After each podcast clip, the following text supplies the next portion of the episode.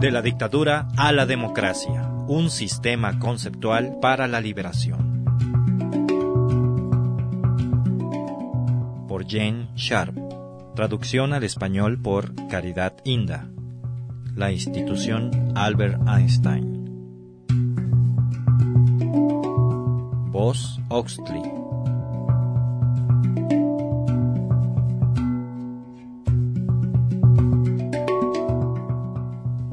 Capítulo 3 ¿De dónde se deriva el poder? Conseguir la libertad con paz, por supuesto que no es tarea fácil. Va a requerirse para ello una gran destreza estratégica, organización y planificación. Sobre todo, requiere poder. Los demócratas no pueden esperar derribar la dictadura y establecer la libertad política sin la capacidad de ejercer su propio poder en forma eficaz. Pero ¿cómo es posible esto? ¿Qué clase de poder podrá la oposición democrática movilizar para destruir la dictadura y su vasta red militar y policíaca? La respuesta se encuentra en una comprensión del poder político generalmente ignorada. Llegar a este conocimiento intrínseco no es tarea demasiado difícil. Algunas verdades fundamentales son muy sencillas. La fábula del amo de los monos. Una parábola china del siglo XIV, atribuida a Liu Ji, por ejemplo, destaca muy bien esta interpretación descuidada acerca del poder político. En el estado feudal de Chu, un viejo vivía de tener monos a su servicio. Las gentes lo llamaban Yu Gong, el amo de los monos. Todas las mañanas el viejo reunía a todos los monos en su patio y ordenaba al más viejo que condujera a los demás a la montaña a recoger fruta de los árboles y matas. La regla era que cada mono tenía que darle al viejo la décima parte de lo que recogiera. Los que no lo hacían eran brutalmente azotados. Todos los monos sufrían amargamente, pero no se atrevían a protestar. Un día, un monito les preguntó a los otros ¿Fue el viejo quien sembró los árboles y las matas? Los otros le respondieron No, brotaron solos. El monito les dirigió otra pregunta ¿No podemos nosotros coger la fruta sin permiso del viejo? Los otros replicaron Sí, todos podemos hacerlo. El monito siguió Entonces, ¿por qué tenemos que depender del viejo? ¿Por qué tenemos que servirlo? Antes que el monito hubiera terminado su discurso, todos los monos de pronto se sintieron iluminados y despertaron. Esa misma noche, al observar que el viejo se había quedado dormido, los monos rompieron las barreras del vallado donde se hallaban encerrados y destruyeron el recinto por completo. También se apropiaron de cuanta fruta el viejo tenía guardada y se la llevaron al bosque y nunca más volvieron. Al fin el viejo murió de inanición. Julie C. dice, algunos hombres en el mundo gobiernan a su pueblo mediante tretas y no por principios rectos. ¿No son estos iguales al amo de los monos? La gente no se ha dado cuenta de su embrutecimiento. Apenas se les ilumine el conocimiento, las tretas dejarán de funcionar. Los recursos que necesita el poder político. El principio es sencillo. Los dictadores requieren la ayuda de los gobernados, sin la cual no pueden ni disponer de las fuentes de poder ni conservarlas. Entre las fuentes del poder político se encuentran las siguientes. La autoridad. La creencia entre la gente de que el régimen es legítimo y que tiene el deber moral de obedecerlo. Los recursos humanos la cantidad e importancia de las personas y grupos que obedecen a los gobernantes, cooperan con ellos o los apoyan. El conocimiento y las destrezas. Los que el régimen necesita para llevar a cabo acciones específicas y que les son suministrados por las personas y grupos que cooperan con él. Los factores intangibles los factores psicológicos e ideológicos que pueden mover a la gente a obedecer y a apoyar a los gobernantes. Los recursos materiales. ¿Hasta qué punto controlan los gobernantes la propiedad o tienen acceso a ella? los recursos naturales, el sistema económico y los medios de comunicación y transporte. Y las sanciones, castigos con los que se amenaza o que se aplican a los desobedientes o a los que no colaboran, para asegurar su sumisión y cooperación, necesarias ambas para que exista el régimen y para que ponga en práctica sus políticas. Todas estas fuentes, sin embargo, dependen de la aceptación del régimen, del sometimiento y obediencia de la población al mismo y de la cooperación que le brindan innumerables personas y muchas de las instituciones de la sociedad. Estas fuentes no están garantizadas. Una plena cooperación, obediencia y apoyo harán más asequibles los recursos que el poder necesita y, en consecuencia, fortalecerán la capacidad de obrar de cualquier gobierno.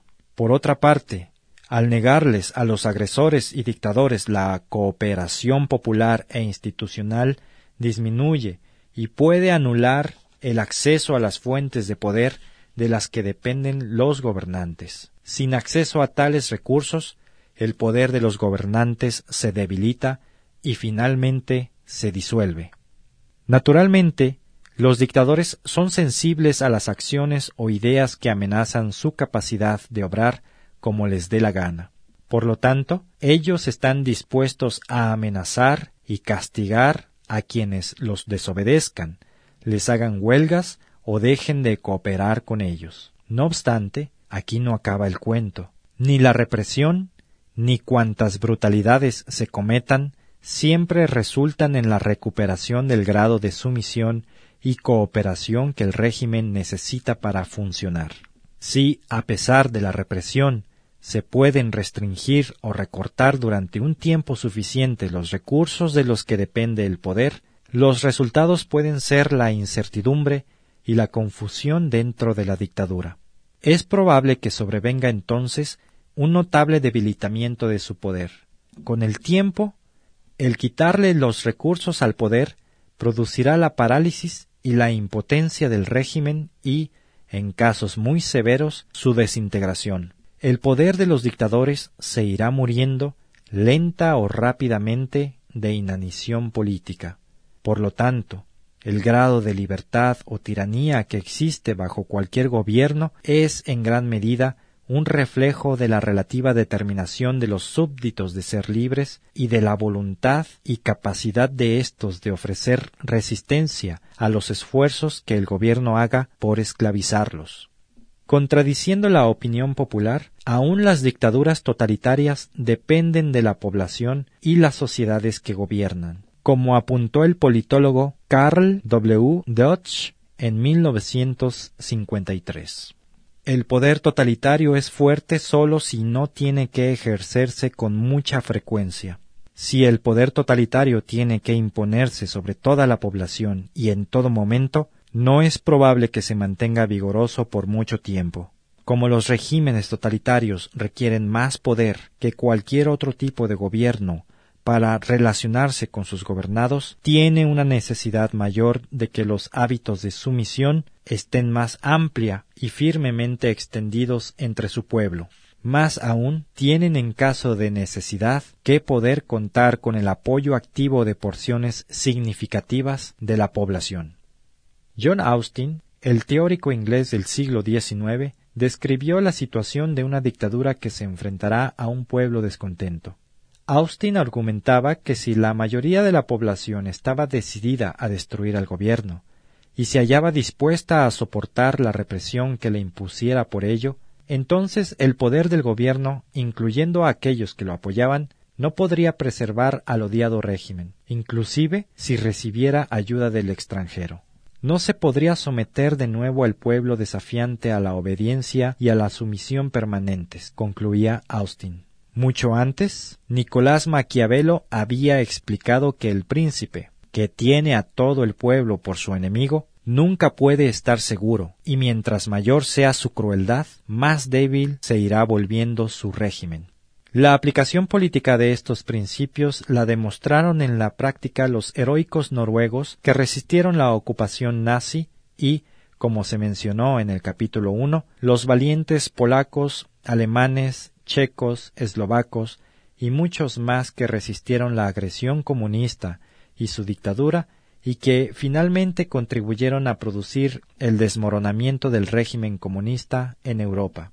Este, por supuesto, no es un fenómeno nuevo. Los casos de resistencia no violenta se remontan por lo menos hasta el año 494 antes de Cristo, cuando los plebeyos les negaron su cooperación a sus amos, los patricios romanos. Los pueblos en Asia, África, las Américas, Australasia y las islas del Pacífico, así como en Europa, han empleado la lucha no violenta en distintos momentos. Tres de los factores más importantes para determinar hasta qué grado estará o no controlado el poder del gobierno son 1. El deseo relativo por parte de la población de imponerle límites al poder del gobierno. 2. La fuerza relativa de las organizaciones e instituciones independientes para quitarle colectivamente los recursos que necesita el poder. Y 3. La relativa capacidad por parte de la población de negarle su consentimiento y apoyo. Centros de poder democrático.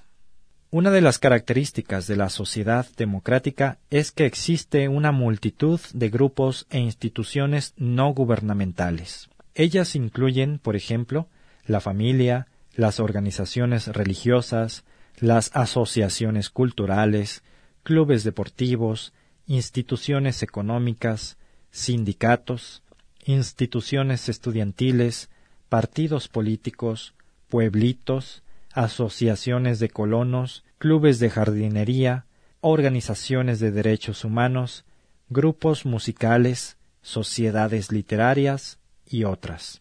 Estos cuerpos son importantes porque establecen sus propios objetivos y también porque ayudan a satisfacer las necesidades de la sociedad. Además, estos cuerpos tienen un gran significado político. Suministran las bases grupales e institucionales para que la gente pueda ejercer su influencia en la sociedad y resistir la de otros grupos o del gobierno cuando éstos claramente se inmiscuyan injustamente en sus intereses, actividades y propósitos. Los individuos aislados que no son miembros de estos grupos, por lo general, se hallan incapacitados para producir un impacto significativo en la sociedad, mucho menos en el gobierno, y ciertamente no en una dictadura. Por lo tanto, si la autonomía y libertad de tales cuerpos puede ser suprimida por los dictadores, la población quedará relativamente indefensa. Además, si estas instituciones pueden ser controladas dictatorialmente por el poder central o sustituidas por otras bajo control de aquel, podrán ser utilizadas para controlar tanto a los miembros individuales de éstas como a las áreas correspondientes de la sociedad. No obstante, si la autonomía y libertad de estas instituciones civiles independientes fuera del control gubernamental se pueden mantener o recuperar, éstas serán de suma importancia para la aplicación del desafío político. El rasgo común en los ejemplos citados, donde las dictaduras han sido desintegradas o debilitadas, ha sido la valiente aplicación masiva del desafío político por la población y sus instituciones.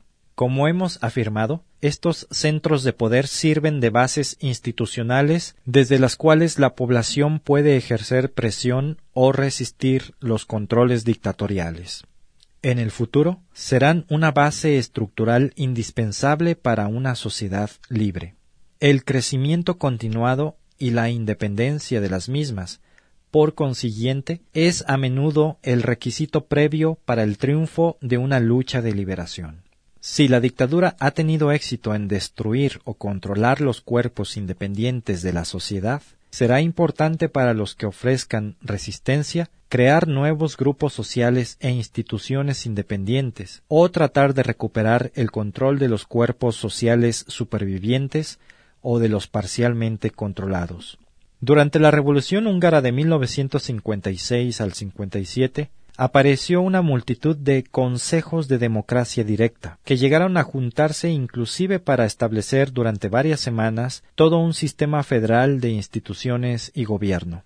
En Polonia, durante las postrimerías de 1980, los trabajadores mantuvieron sindicatos ilegales de solidaridad y, en algunos casos, tomaron el control de los sindicatos oficiales dominados por los comunistas. Algunos de estos procesos institucionales pueden tener consecuencias políticas muy importantes. Por supuesto, nada de esto significa que sea fácil debilitar o destruir una dictadura, ni que cualquier intento de hacerlo tendrá éxito. Desde luego, no quiere decir que la lucha estará libre de víctimas, porque los que todavía estén sirviendo a la dictadura van a contraatacar en un esfuerzo por obligar a la población a regresar a la cooperación y la obediencia. Sin embargo, esta nueva percepción del poder significa que la desintegración deliberada de una dictadura sí es posible. Las dictaduras, en particular, tienen características específicas que las hacen vulnerables al desafío político diestramente implementado. Examinemos con más detalle estas características. De la dictadura a la democracia, un sistema conceptual para la liberación.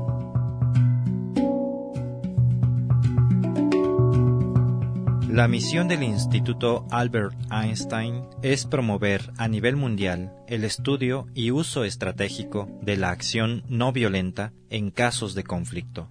La institución se compromete a defender libertades e instituciones democráticas, oponerse a la opresión, las dictaduras y el genocidio, y reducir la dependencia en la violencia como herramienta política. Para lograr estos fines, se procederá de tres maneras. Fomentando investigaciones y estudios sobre los métodos de acción no violenta y su uso en diferentes conflictos en el pasado. Compartiendo los resultados de estos estudios con el público por medio de publicaciones, conferencias, medios de comunicación masiva, etc asesorando a grupos en conflicto sobre el potencial estratégico de la acción no violenta.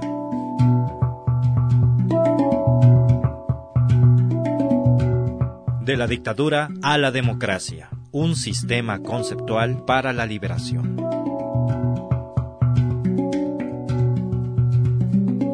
Todo el material que aparece en este libro es del dominio público y se puede reproducir sin el permiso de Jen Sharp. Se agradece mención de la fuente. Primera impresión, diciembre del 2003. De la dictadura a la democracia, se publicó primero en Bangkok en 1993 por el Comité para la Restauración de la Democracia en Birmania, conjuntamente con Keith Giant, el periódico de la nueva era. Desde entonces se ha traducido a más de ocho idiomas y se ha publicado en Serbia, Indonesia y Tailandia, entre otros países de Albert Einstein Institution, 427 Newbury Street, Boston, Massachusetts, Estados Unidos de Norteamérica. Sitio oficial www.aeinstein.org. ISBN 1-880813-130.